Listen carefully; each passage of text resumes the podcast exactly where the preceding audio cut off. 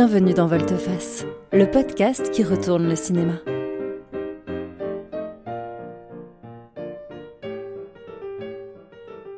C'est le rendez-vous qui cherche ce que les films révèlent de nous et du monde qui nous entoure.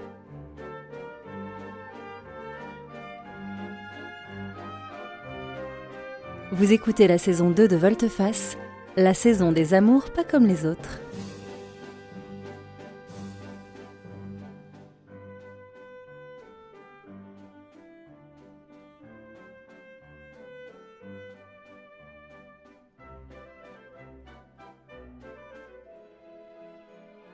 Aujourd'hui dans Volteface, on parle de Attache-moi, un film de Pedro Almodovar de 1989 avec Victoria Abril et Antonio Banderas.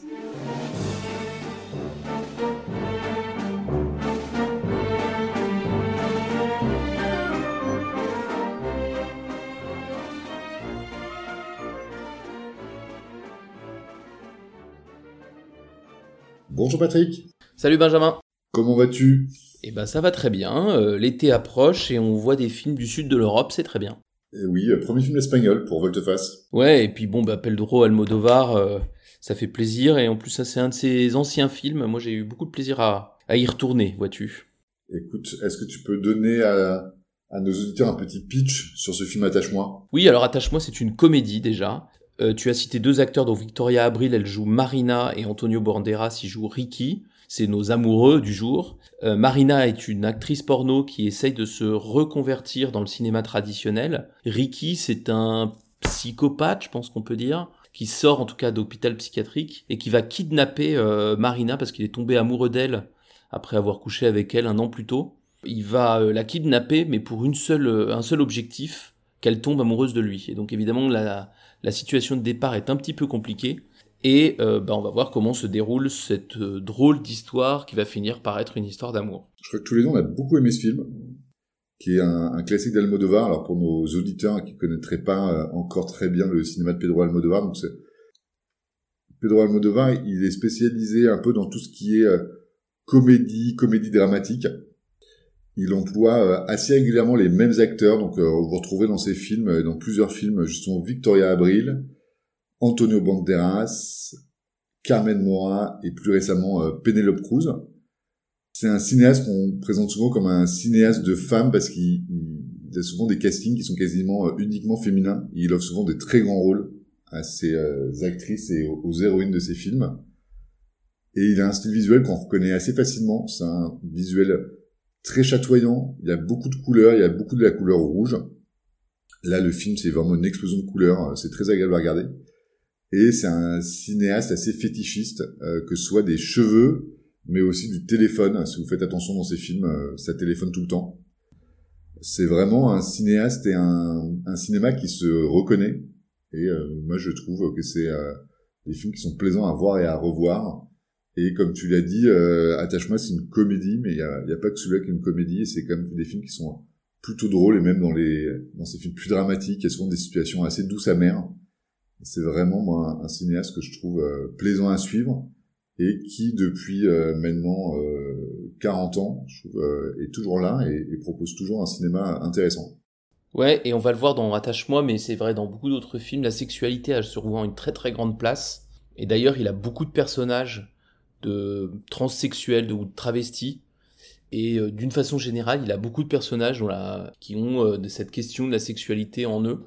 Donc on va le voir un petit peu dans Attache-moi. Il n'y a pas de travestissement dans Attache-moi, mais il y a, toujours un peu ce- cette question-là.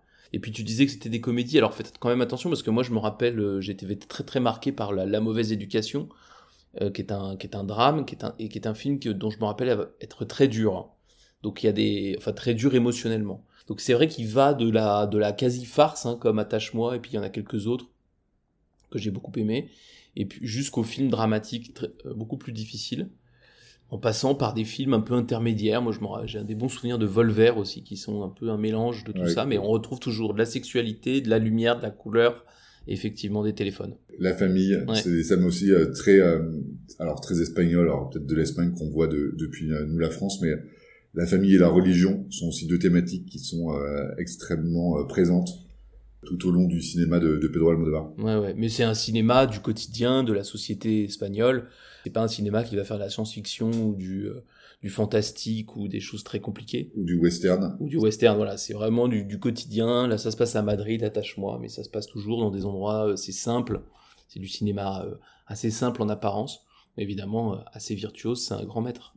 C'est une des particularités du, du, du cinéma de Pedro Almodovar qu'on retrouve aussi dans Attache-moi, c'est que Pedro Almodovar met souvent en scène euh, des séquences de théâtre, de danse, de spectacle, et il y a souvent de la chanson. Et il y a une très belle scène de chanson dans Attache-moi. c'est donc la sœur de Marina, Lola, qui chante une chanson à une fête.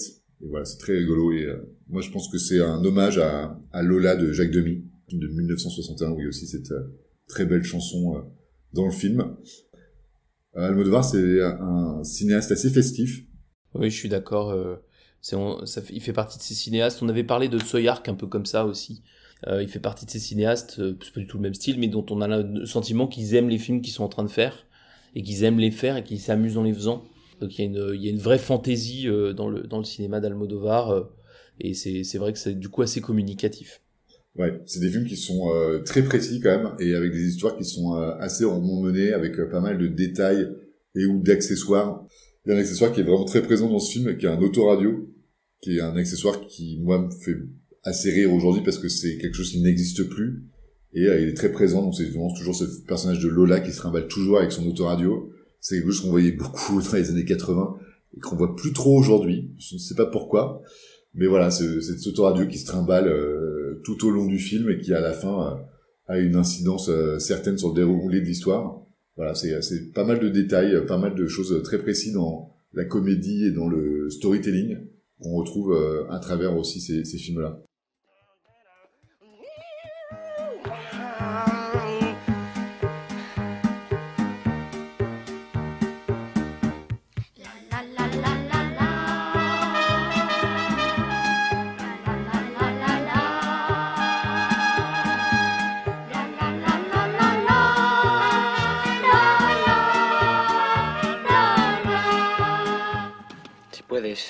Puedes, deja de pensar por un momento en ti misma. Y piensa un poquito en los demás, ¿no crees? No sé cómo he podido estar tanto tiempo lejos de ti. Tengo 23 años y 50.000 pesetas. Y estoy solo en el mundo. Intentaré ser un buen marido para ti y un buen padre para tus hijos.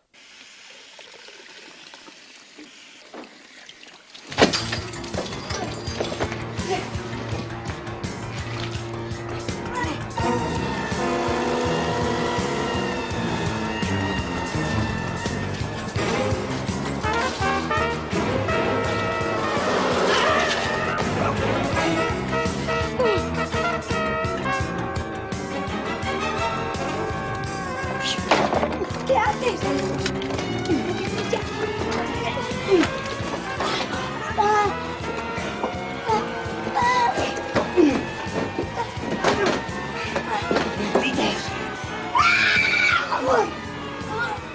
Tú solo me ofreces muerte. Y la muerte rara vez da la felicidad.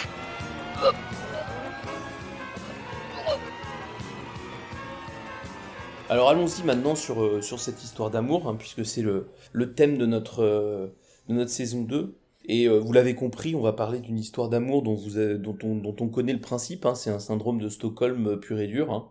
Mais ce qui est, ce qui est marrant, c'est que c'est un syndrome de Stockholm programmé, puisque normalement le syndrome de Stockholm, vous savez, vous enlevez quelqu'un, enfin moi je l'ai jamais fait, mais apparemment vous enlevez quelqu'un et au bout d'un moment, des liens se tissent entre le, le kidnappeur et, et la personne qui l'a kidnappé, voire de l'amour euh, secret. Mais là, ce qui est marrant, c'est que il enlève, mais il l'enlève pas pour une rançon ou pour euh, je ne sais quelle visée euh, politico, je ne sais quoi.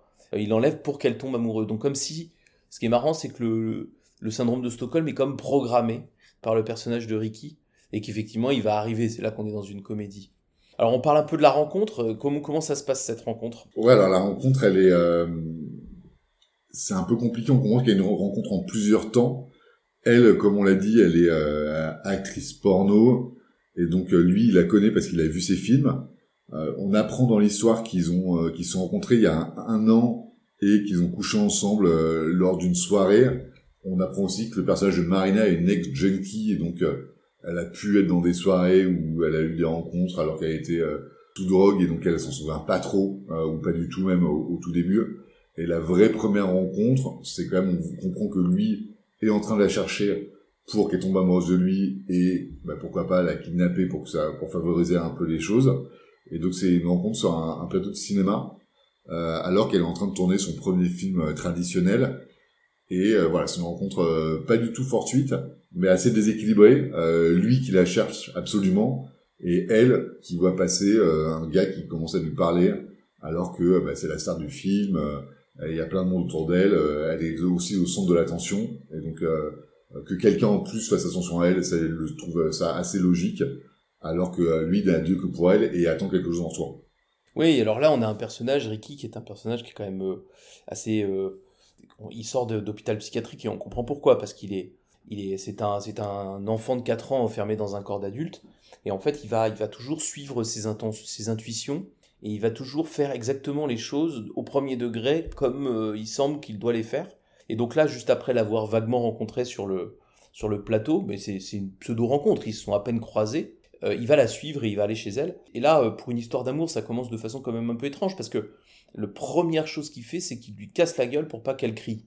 Et donc le- leur première vraie euh, interaction dans, le film qu'on voit, et ben c'est lui qui lui met un pain dans la gueule. Et ce que je trouve assez intéressant moi dans cette rencontre là, c'est euh, tu sais quand on a fait Christine, on se disait ah bah là c'est un coup de foudre. Quand on quand on fait euh, The Lunchbox, c'est quelque chose qui vient un peu plus par hasard. Non, là c'est complètement programmé, complètement absurde, complètement l'inverse. hein. si vous achetez un livre de drague, je sais pas si ça existe, mais je suppose que oui.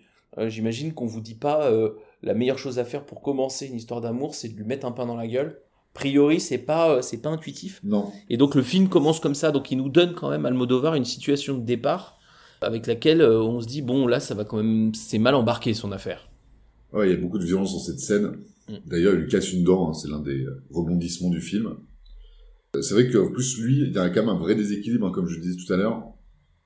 Lui, il a préparé son coup, euh, il lui a volé ses clés. euh, il est, alors je sais pas s'il est attentionné, mais il a quand même quelques euh, comportements qui qui se veulent sociaux. Il lui a acheté un petit cadeau qui est totalement ridicule. Il lui a acheté une boîte de chocolat en forme de cœur, qu'il lui a glissé dans son sac.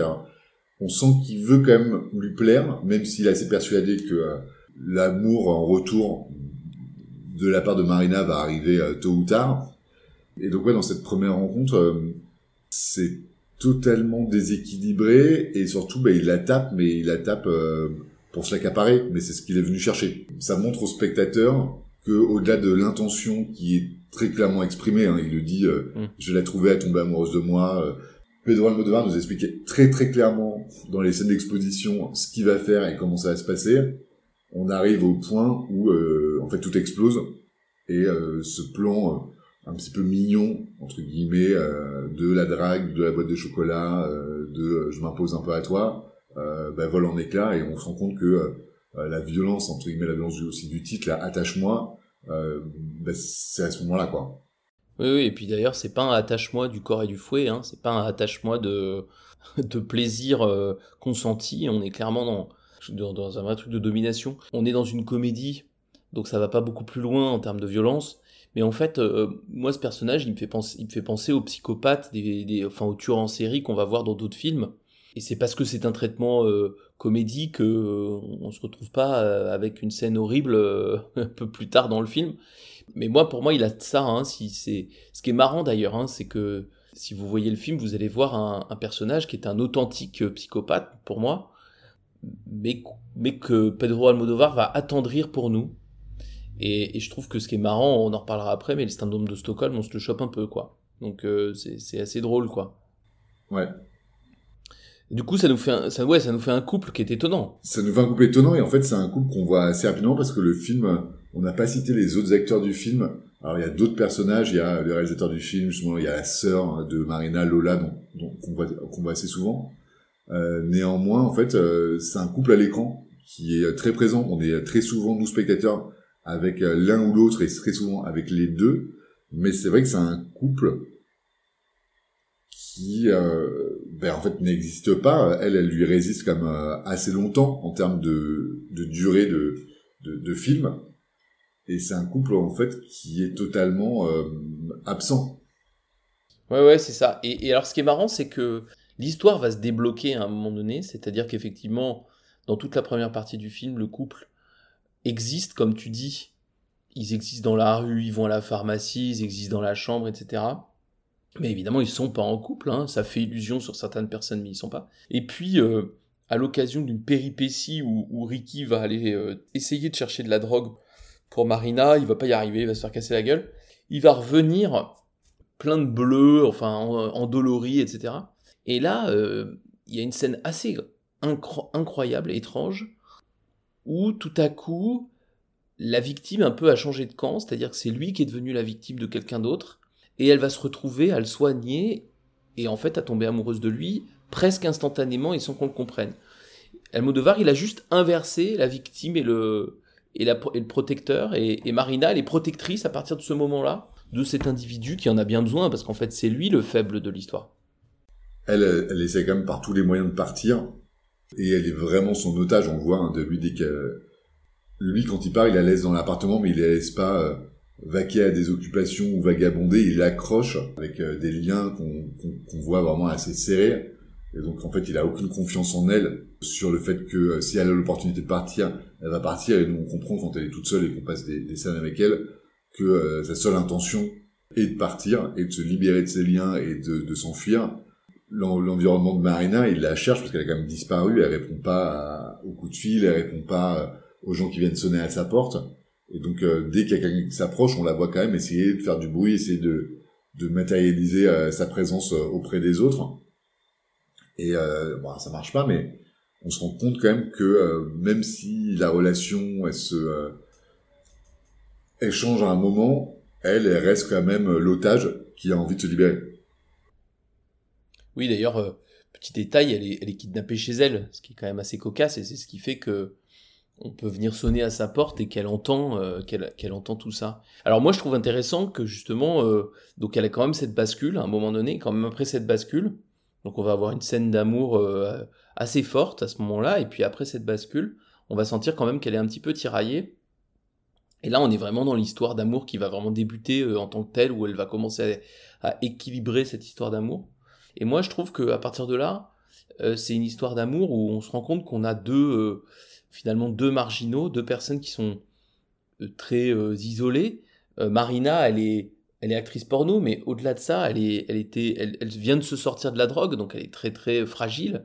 Et puis, elle joue dans, dans le cinéma traditionnel, mais ça ne doit pas lui changer grand-chose parce que le, le, réalisateur, c'est un libidineux dégueulasse. J'imagine qu'il y en a beaucoup comme ça dans le porno. Et lui, évidemment, il est très très seul. Il le dit tout le temps. D'ailleurs, je suis seul, j'ai que toi et du coup, je crains rien. Mais il est seul et, dans sa tête aussi. C'est-à-dire qu'il est, c'est quand même un peu le bordel là-dedans. À partir de ce moment-là, moi, je trouve que c'est un couple quelque part où ils vont être la bouée l'un de l'autre. Et l'histoire va, à mon avis, fonctionner sur ce sur ce truc-là où ils sont tous les deux des victimes du, de la société, de ce qu'ils sont, de leur psychologie, de leur faiblesse. Et finalement, ils vont se compléter. euh, Ils sont un demi chacun et ils vont se compléter et faire un, faire un couple qui, ma foi, euh, pourrait fonctionner. Quoi.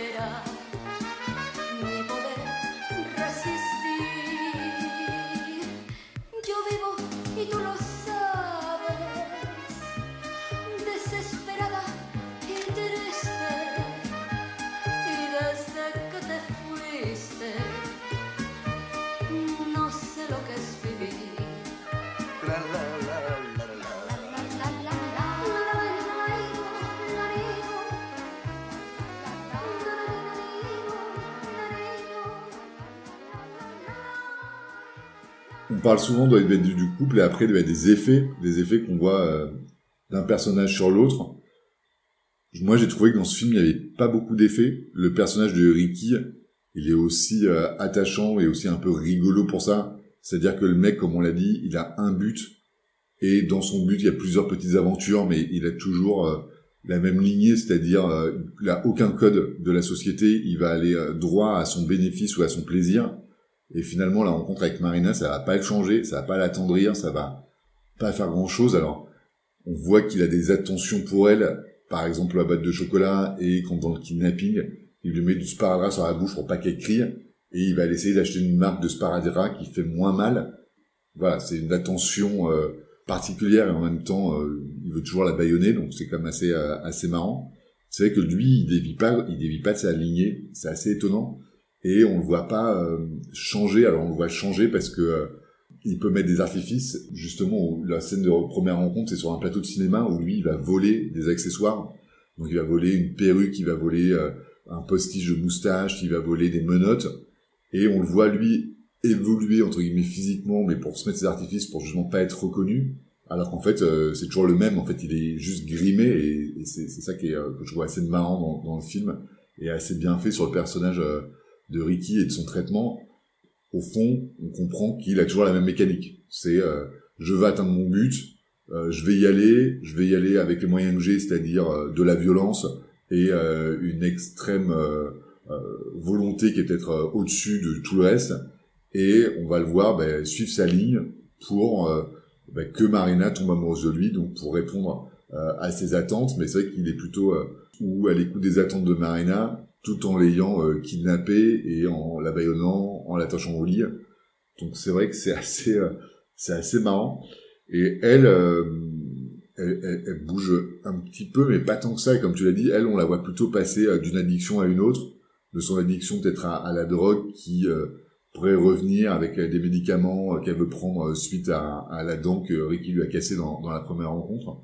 Ah ben peut-être cette addiction à lui euh, ou ben, peut-être ce refuge qu'elle trouve en ce gars-là, en sachant que, ben, comme on l'a dit, hein, son entourage il est plutôt, euh, il est plutôt pété. Ouais, c'est ça, c'est l'exact opposé de Lunchbox hein, dont on avait parlé euh, dans, le deuxième épisode, où vraiment on voit les personnages qui sont très peu en contact réellement entre eux, mais changent beaucoup. Euh, là, c'est des personnages qui sont énormément en contact, mais changent très peu. Ils évoluent un tout petit peu, mais comme les, évolutions de Ricky, elles sont vraiment, c'est juste pour arriver atteindre ses fins. Il ne change pas profondément. C'est-à-dire qu'à l'intérieur de lui, on voit bien que ses motivations sont sont toujours les mêmes. Mais je crois que, en fait, ce qui est intéressant, c'est que Pedro Almodovar, il nous lit vraiment une farce. Enfin, moi, ça m'a fait penser à Molière, tu vois. On, veut nous montrer des interactions entre des individus. On veut pas nous montrer la, profondeur de, de l'âme humaine. Et ça rend pas le film superficiel, je trouve que ça le rend au contraire très très vif, très très plaisant, et ça fait quand même réfléchir sur la, façon dont les couples se forment, sur le fait que le couple se forme en partie pour répondre à des besoins et remplir des addictions, enfin répondre à des addictions qu'on a tous. Et ça, je trouve ça assez intéressant, et le fait que justement qu'il soit pas psychologique, ça renforce cette idée que le couple se fait par euh, nécessité presque physiologique. C'est le, c'est le corps qui a besoin. Lui, il a besoin, il peut pas être seul, c'est pas possible, je pense. Il, pour le coup, il deviendrait, à mon avis, un tueur en série en quelques, quelques jours.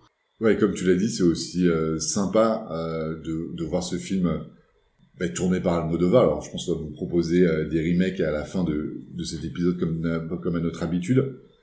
Mais je trouve que Pedro Almodovar, il amène justement cette comédie, le film, si on lit le pitch, sans avoir le soleil, euh, le sourire et, et le, le, côté un peu euh, kitsch clinquant d'Almodovar, ça peut être ultra glauque. Mm. Un mec creepy qui sort d'hôpital psychiatrique, euh, qui kidnappe une actrice porno euh, pour la forcer à devenir euh, amoureuse de lui, ça peut quand même être ultra glauque, ça peut être vraiment horrible. Et là, justement, il y a ce côté un peu enfantin, très solaire, ça fait sourire, en sachant que bah, voilà, elle est aussi ancienne junkie, elle est abusée par tout le monde ça peut vraiment être le hmm. film de l'enfer. Ça peut être euh, Seven 2, tu vois, le truc euh, plus glauque tu meurs. Et en fait, on n'a pas du tout ça. Et justement, non. tout ce côté un peu euh, lourd, un petit peu euh, euh, difficile, alors, j'allais dire le bas-fond ou la vie de la société, on n'en est pas là, mais justement le côté triste ou euh, noir, en fait, on l'a pas du tout. Et c'est ça aussi peut-être qui fait euh, que ce film, il est, il est, euh, il super attachant et, finalement euh, euh, qu'on aime à passer du temps avec eux parce que euh, il y a ce côté, ce côté comédie qui nous apporte une super histoire dans un dans un truc finalement sur papier assez mal barré. Oui, et du, du coup, logiquement, bah, on arrive à la fin de notre, notre histoire. Bon, là, évidemment, spoiler comme d'habitude. Mais le film, vous l'avez compris, il ne peut que bien finir. Il finit bien, et bien, pour nous, c'est qu'ils se mettent ensemble. Ce qui n'est pas évident au départ. Hein. C'est-à-dire qu'au départ, on pourrait dire se terminer bien, c'est qu'elle arrive à s'échapper. Non, en fait, là, euh, il nous a su- suffisamment fait aimer ces deux, ces deux personnages pour qu'on ait vraiment envie qu'ils soient ensemble. Et on, on termine sur une happy end assez nette, assez franche. Moi, je trouve ça vraiment intéressant qu'il y ait ce, ce déroulement assez rapide de l'histoire et cette happy end à la fin. Et encore une fois, je pense que c'est là aussi pour nous faire réfléchir sur la complémentarité entre les, entre les humains et le fait que bah, quand ils se trouvent, ils se trouvent et que et qu'il faut que ça se fasse et que ça se passe. Et c'est ça qu'il y a dans ce film. Ouais, et c'est vrai qu'on peut pas douter du happy end. C'est assez, euh, c'est assez marrant de les voir euh, finalement euh, tous les deux ensemble euh, dans un contexte euh, totalement nouveau. Ils sont en extérieur, euh, ils chantent, ils ont une vie euh, bah, justement normale. Et c'est ça qui est, qui, est, qui est drôle. Il y a la sœur qui est là. Il y a justement en fait il y a un peu un témoin de leur euh, de leur couple, alors que euh, le couple on voit quasiment jamais. euh, en il, a jamais été montré en public avant. Alors pendant longtemps ça n'a pas été un couple. Bah, et pour cause, il commence par un, il commence par un crime. Donc, euh, c'est ça qui est marrant, c'est que pour, là-dessus qu'on voulait terminer, c'est que c'est un film qui nous parle du syndrome de Stockholm, mais qui nous le fait vivre aussi. C'est-à-dire que euh, vraiment, ça commence par un crime et à la fin, on l'aime bien ce Ricky. Pourtant, c'est un criminel, objectivement. Ah ouais, et puis euh, comme on l'a dit, il est assez borné, il est un peu neuneux. C'est un personnage qui fait plutôt rire plus que sourire, mais c'est un personnage, c'est un peu, euh, on les gens un peu jaune. Le mec, il est quand même totalement atroce, quoi. Ah oui, c'est ça, il n'est pas borderline, il est franchement criminel. Et, et il a un- toujours un couteau dans sa poche et il lui dit en fait, si tu fais pas ce que je veux, euh, je t'éventre. Et en fait, on y croit. On, on, on sait que c'est pas de la blague, on sait qu'il va le faire. Oui. Et puis il vole, euh, il, vole tout le temps. Enfin, c'est vraiment un personnage compliqué. Et, c'est ça qui est drôle, c'est que le, film, il y a une espèce de mise en abîme. Il nous fait vivre le syndrome de Stockholm, comme d'ailleurs il nous fait tomber amoureux de, Victoria Abril parce qu'elle est, elle est hyper sexy, elle est, euh, elle est joie, enfin elle est hyper belle. euh, on a vraiment, elle a l'air fragile, donc on a vraiment envie de la protéger. Ce qui est marrant, c'est qu'on est dans la peau des deux personnages. Qu'à la fin, bah, on s'est fait avoir en quelque sorte. hein. C'est-à-dire qu'on a été séduit par cette fille en perdition et on a été séduit par ce psychopathe et on est content qu'ils soient ensemble alors que normalement non. Normalement, fallait appeler les flics, tu vois. Ah, mais je suis totalement d'accord. Et puis euh, surtout, euh, faudrait dénoncer ce mec qui est totalement Mais oui, taré. c'est ça. Et, au, et au final, euh, et au final, on se dit, euh, ouais, c'est quand même bien. C'est beau. c'est beau, exactement. c'est beau, c'est beau. Et c'est fort quand même. Il beau. a bien eu le, le père, Ouais. le père Almodovar.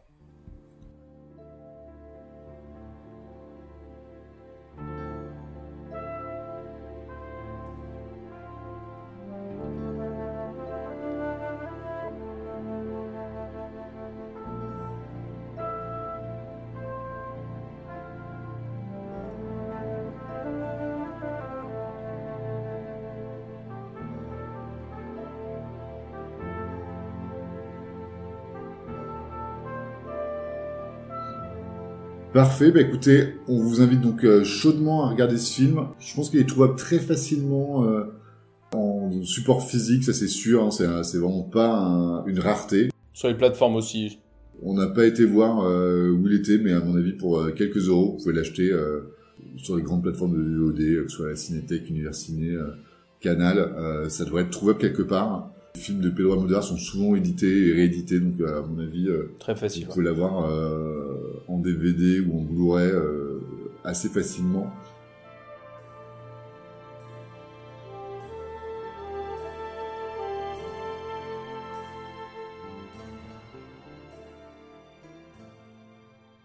Alors, on passe à notre rubrique euh, des remakes, peut-être.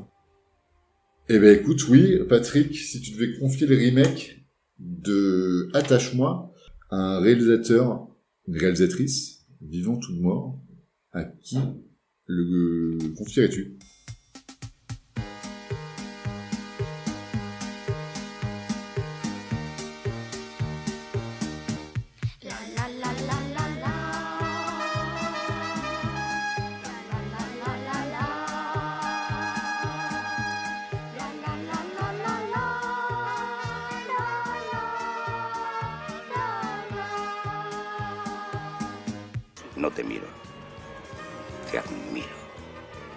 Bah écoute, figure-toi, j'ai eu plein d'idées. Il y en a une presque trop évidente au début. Je me suis dit, bon, bah Woody Allen, hein, parce que Woody Allen, il aurait, il aurait fait la même chose à New York, ça aurait très bien marché. Non, et puis finalement, je, voulais vous parler d'un d'un cinéaste plus étrange. C'est Jodorowsky qui pourrait, qui pourrait reprendre cette histoire-là. Bon, c'est un peu tiré par les cheveux, mais en fait, pourquoi Jodorowsky? Jodorowsky, il a fait des films complètement barrés. euh, euh, moi, j'ai beaucoup aimé euh, El Topo, mais franchement, il y a des gens qui détestent. On l'avait vu ensemble d'ailleurs, El Topo. Ouais. Ah on l'a vu ensemble. Et puis il a fait un méga chef-d'œuvre qui s'appelle Santa Sangre. Pourquoi je pense à Jodorowsky? Bah Pour deux raisons. D'abord parce que Jodorowsky, comme Almodovar, et puis on a parlé un peu de Soyark, fait partie des gens, quand ils font du cinéma, on a vraiment l'impression qu'ils aiment ce qu'ils font. Et donc il y a cette espèce d'exubérance, euh, il y, a, a partout, c'est hyper riche, etc. Donc l'univers visuel aurait, aurait fonctionné, la générosité aussi. Et puis aussi Jodorowsky parce que je trouve que ces personnages complètement décalés, complètement hors normes au sens propre du terme, oh il, il les aurait encore plus, peut-être encore poussé un petit peu plus loin encore pour aller dans, dans l'étrangeté euh, à la limite de l'expérimental. Et pourquoi pas, euh, pourquoi pas Jodorowsky donc. Et toi? Écoute, moi je serais allé au Japon. Pour une fois, c'est moi qui vais parler cinéma asiatique euh, sur mon, mon remake. Et j'aurais confié à Seijun euh, Suzuki, Super idée. qui est donc un réalisateur euh, japonais de la vague des films des années 50-60, où il faisait des très beaux films en noir et blanc, où se mêlaient euh, histoire policière et érotisme, avec des images euh, en fait assez pop, à la fois avec assez de violence, et en même temps, euh, ben, ce couple un peu étrange qui aurait pu se, se créer euh, sous nos yeux, voilà, dans l'industrie du cinéma japonais des années 50. On a pu euh, peut-être imaginer Riki comme un, un yakuza un peu fou. Moi, ça m'aurait intéressé de, de voir euh, un traitement euh, japonais de, euh, de attachement. Ouais, bah en tout cas, Suzuki et Jodorowsky, on a, on a été inspiré pour deux cinéastes qui sont très très particuliers. C'est vraiment des cinéastes hors normes. hein. Ah oui, ouais, c'est Si vous avez eu du Ozu par exemple, bah Suzuki c'est pas pareil, hein, c'est exact, l'exact opposé. C'est pop, c'est violent, c'est- un peu étrange, les narrations sont alambiquées comme Jodo. Hein. Ouais, ouais, très clairement. Et là où, où moi je conseille vraiment à nos auditeurs euh, de voir ou revoir euh, du Almodovar, hein, euh, qui est vraiment un cinéaste assez flamboyant, comme on l'a dit au début, mais surtout assez accessible. Alors, c'est pas des films toujours très faciles en termes de sujet, mais c'est quand même des films où c'est très bien raconté, c'est très bien joué. Il y a souvent, comme on l'a dit, beaucoup de plaisir. Euh, Jodorowsky et, Suzuki, c'est quand même plus ardu. Ouais, même si euh, Santa Sangre, la Jodo, c'est vraiment vraiment vraiment cool. Mais c'est sûr que c'est des films un peu plus un peu plus compliqués. Ouais, il faut, faut avoir envie d'y aller quoi.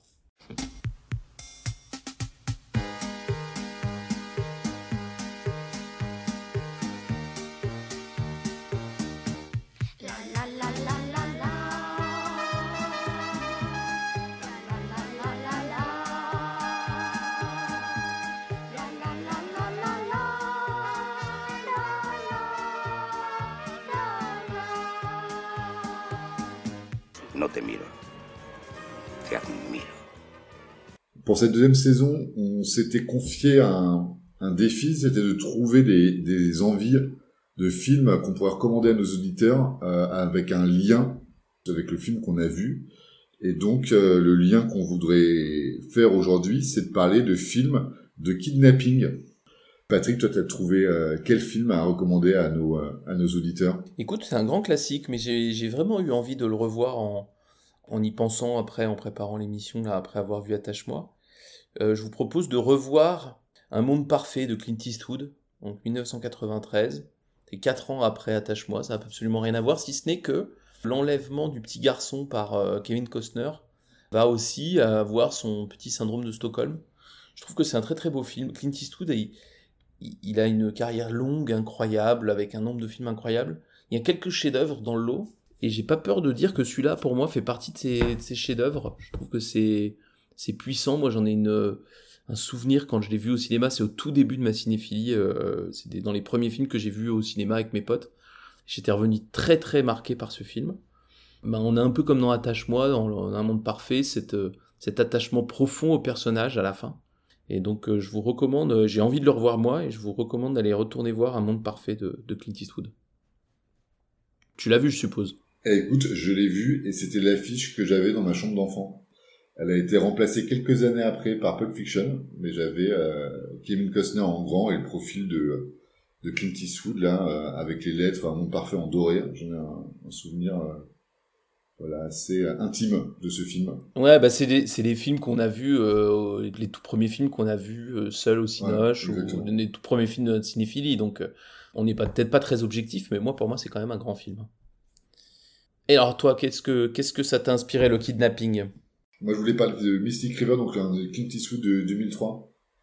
Je suis beaucoup moins fan que toi de d'Eastwood sur la durée, mais il y a vraiment certains films que j'ai beaucoup aimés, dont celui-là. Dans Mystic River, il y a un kidnapping d'enfants au début, et on suit un trio de personnages qui vont, euh, dont l'histoire va basculer euh, autour de ce kidnapping, et on verra après, euh, en fait, on suit les personnages dans leur enfance et à leur âge adulte, et on les voit évoluer dans un euh, Boston un petit peu dégueu euh, des années 90-2000.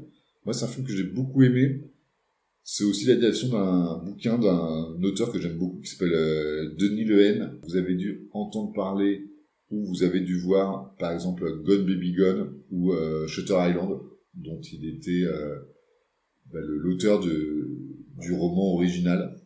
Donc voilà, moi c'était un peu une blague pour rebondir sur son Eastwood d'un monde parfait, mais aussi pour parler de cet auteur que j'aime beaucoup. Eh ben super, deux Clint Eastwood, euh, c'était c'est assez improbable que Almodovar amène un Clint Eastwood, mais au fond, pourquoi pas? Il nous reste à vous remercier de nous avoir écoutés. Merci Benjamin pour cette discussion autour de Attache-moi. Merci.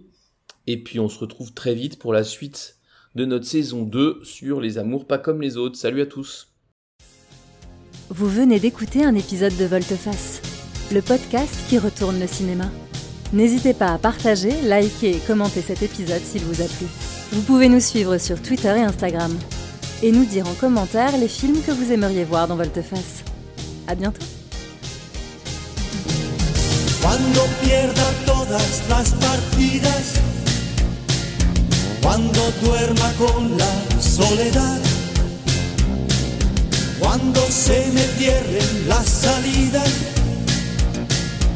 y la noche no me deje en paz,